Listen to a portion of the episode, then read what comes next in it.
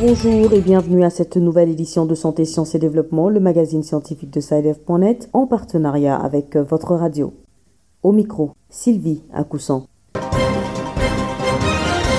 Au sommaire de cette édition, le Sénégal envisage de démarrer sa campagne de vaccination contre la Covid-19 dès cette fin février 2021. Les premiers stocks de ces vaccins ont été réceptionnés la semaine dernière par le président Macky Sall. En Guinée, la maladie à virus Ebola refait surface. Une nouvelle épidémie s'est déclarée dans le pays le 14 février dernier, semant la panique dans le pays et dans les États voisins. Au Niger, la consommation de la chicha demeure un phénomène quotidien chez les jeunes surtout, malgré son interdiction par la loi. En RDC, un laboratoire de référence en cancérologie vient d'être installé aux cliniques universitaires de Kinshasa. Son objectif, dépister et prendre en charge assez tôt les patients cancéreux. À travers la rubrique Kizako, nous nous rendrons au Togo pour en savoir plus sur les régimes alimentaires végétariens. Et puis l'agenda scientifique de la semaine, ce sera comme d'habitude en fin d'édition.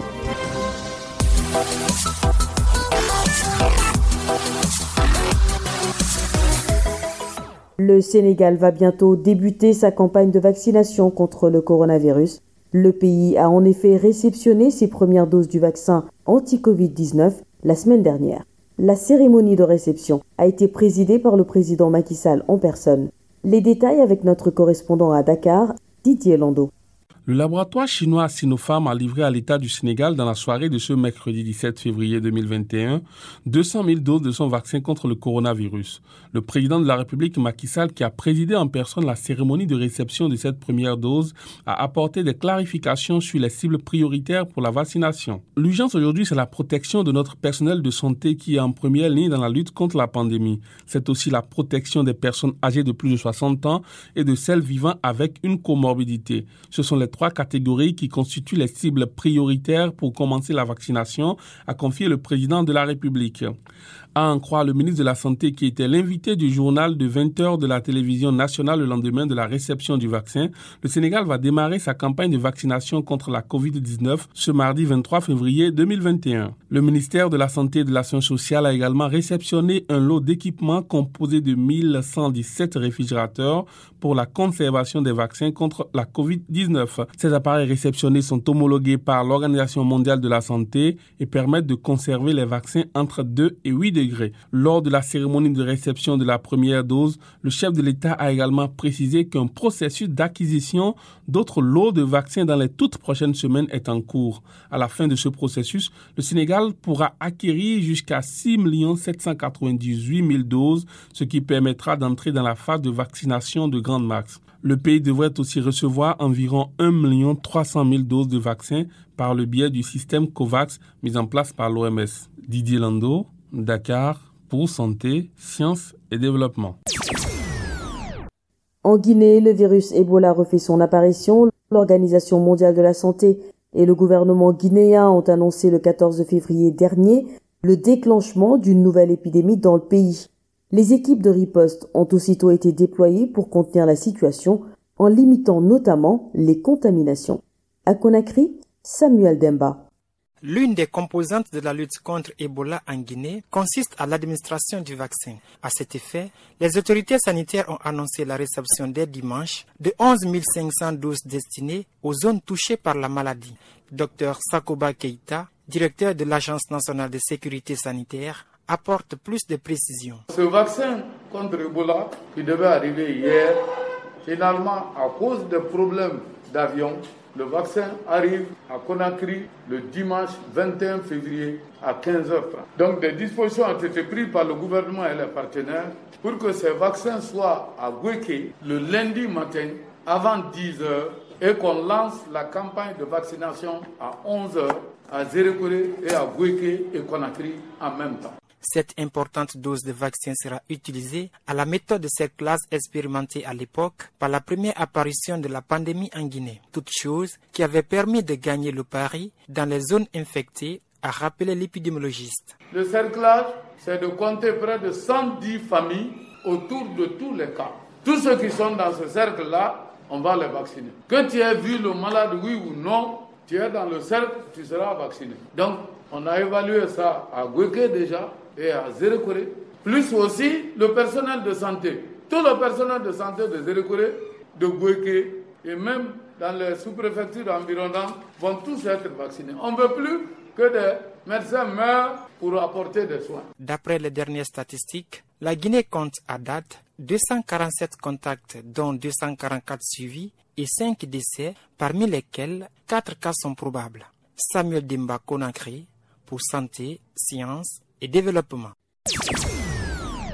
Au Niger, le vapotage ou consommation de chicha a toujours cours chez les jeunes, malgré ses nuisances sur la santé et son interdiction par la loi. La consommation de chicha, un phénomène de société que nous fait découvrir Taka Amadou à Niamey. Dans la ville de Niamey, la plupart des jeunes se réunissent dans les fadas ou encore dans les places publiques en train de consommer du chicha qui est véritablement une substance toxique nuisible à la santé et que très souvent cette consommation du chicha est mélangée avec de la drogue provoquant un comportement indécent chez les consommateurs.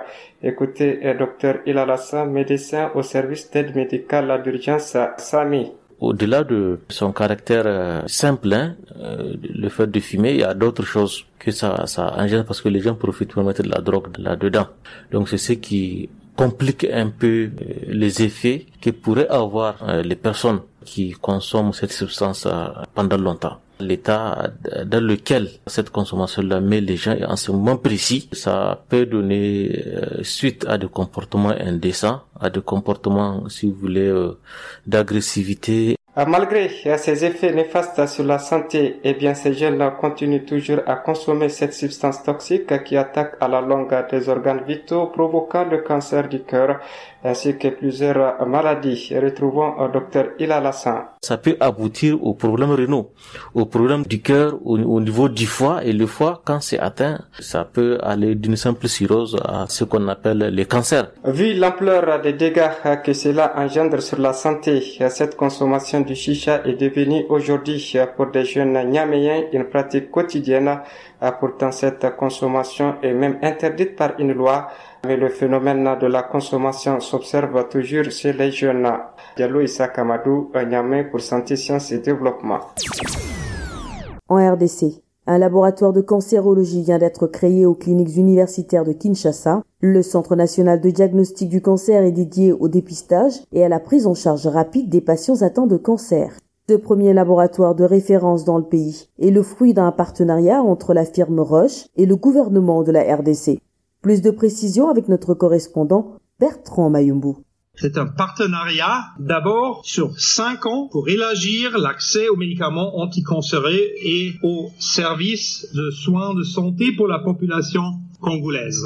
Cela inclut l'ouverture du nouveau laboratoire de cancérologie ici au CHU Kinshasa c'est par ces mots que Christophe Friand, président mondial de la firme pharmaceutique Roche, a annoncé un partenariat avec la République démocratique du Congo à travers son ministère de la Santé. Cette annonce faisait allusion à l'installation du premier centre national des diagnostics du cancer. Depuis la période allant de 1969 jusqu'à 40 ans plus tard, une enquête a été menée grâce au registre et protocole de biopsie. Résultat, plus de 4000 cas de cancer ont été répertoriés dont l'âge moyen était de 42 ans. Enquête qui montre à suffisance l'importance d'une bonne prise en charge des victimes selon la revue Annale africaine de médecine de l'Université de Kinshasa. Le partenariat prendra en compte plusieurs aspects dont la formation des prestataires et la sensibilisation des populations pour permettre l'accès aux soins anticancéreux à tous. Docteur Eteni ministre de la Santé.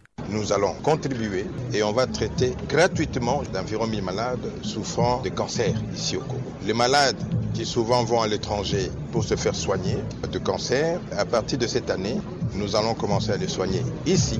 Et puis l'année prochaine, on va augmenter le nombre peut-être à 2000 et puis au fur et à mesure, on pourra prendre tout le monde en charge de ce cours. Au total, le programme d'installation ouvrira sept nouveaux laboratoires d'oncologie, dont trois en 2021. Kinshasa, Bertrand Mayumbu pour Santé, Sciences et Développement.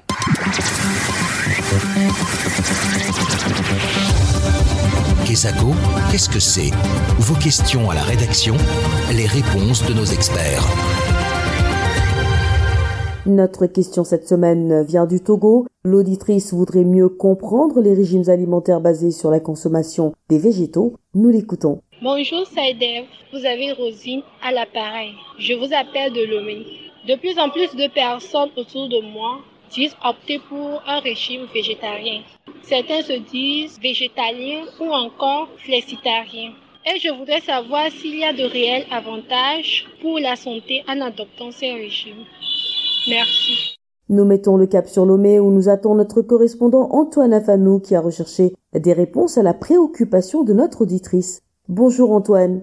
Bonjour Sylvie, bonjour à tous. Vous êtes notre correspondant à Lomé et c'est vrai que les légumes se font davantage de place dans nos assiettes. Oui, Sylvie, euh, et pour un végétarien, c'est carrément un mode de vie. Et un végétarien, à titre de rappel, c'est celui-là dont l'alimentation repose essentiellement sur les végétaux, notamment les féculents, les céréales, les fruits et légumes.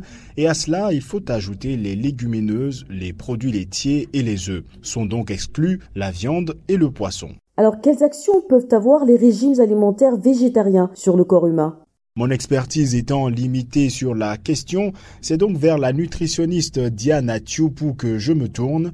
Écoutez sa réponse. L'alimentation végétarienne est très bénéfique pour la santé. Elle apporte tous les nutriments nécessaires, les protéines et la vitamine B12 si l'on prend des précautions dans la sélection et la combinaison des aliments.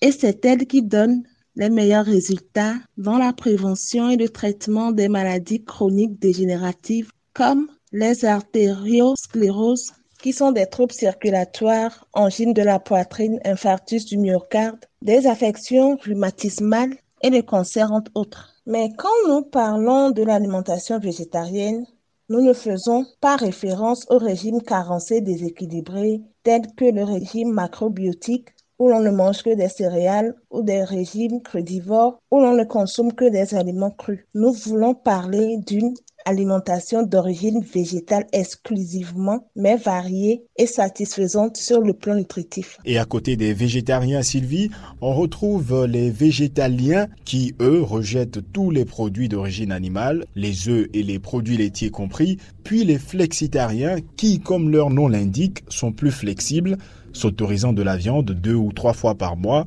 euh, une ou deux fois par semaine pour les autres. Merci Antoine, je rappelle que vous étiez en ligne de Lomé au Togo. Si vous aussi souhaitez nous adresser une question, une seule chose à faire, appelez, écrivez ou laissez un message vocal au numéro WhatsApp suivant, le plus 221 77 846 54 34. Je répète, le plus 221 77 846 54 34. Votre question, vous pouvez aussi nous la poser par email. L'adresse email, c'est celle-ci, podcast.sidev.net. Podcast s'écrit P-O-D, C-A-S-T. Et Sidev s'écrit S-C-I-D-E-V. Je répète, podcast.sidev.net. Vos questions et commentaires sont attendus à ces différentes adresses à tout moment de la journée. Place maintenant à l'agenda scientifique de la semaine avec Bilal Taïrou. Bonjour Bilal. Bonjour Sylvie, bonjour chers auditeurs. Alors quels sont les événements scientifiques retenus pour cette semaine? À marquer à l'agenda cette semaine, le 22 et 23 février 2021, il est prévu la première partie de la 5e Assemblée des Nations Unies pour l'environnement. La session sera virtuelle et axée autour du thème du renforcement des actions en faveur de la nature pour atteindre les objectifs de développement durable le site du Programme des Nations Unies pour l'environnement, le www.unep.org, renseigne plus sur cet événement. Un autre événement marqué, c'est la série de webinaires autour du projet CV4C pour passer en revue les réalisations, les perspectives et mener d'autres réflexions pour le futur. La série de webinaires démarre le 22 février et durera 5 jours. Alors, qu'est-ce que le CV4C eh bien, c'est un projet dénommé Voix des citoyens pour le changement qui a duré 4 ans et qui a pris fin le 31 décembre 2020. Pour plus de renseignements, rendez-vous sur le site de mise en œuvre du projet, le www.cidt.org.uk. Et pour clore la liste cette semaine, une annonce de l'OMS, c'est la tenue de la cinquième conférence internationale sur la prévention des UV et du cancer cutané. C'est du 20 au 23 avril 2021. Voilà, ce sera tout pour cette semaine, Sylvie. Merci Bilal. Mesdames et messieurs, c'est la fin de cette édition de Santé, Sciences et Développement. Merci de l'avoir suivi. Rendez-vous la semaine prochaine, même heure, même fréquence. D'ici là, portez-vous bien.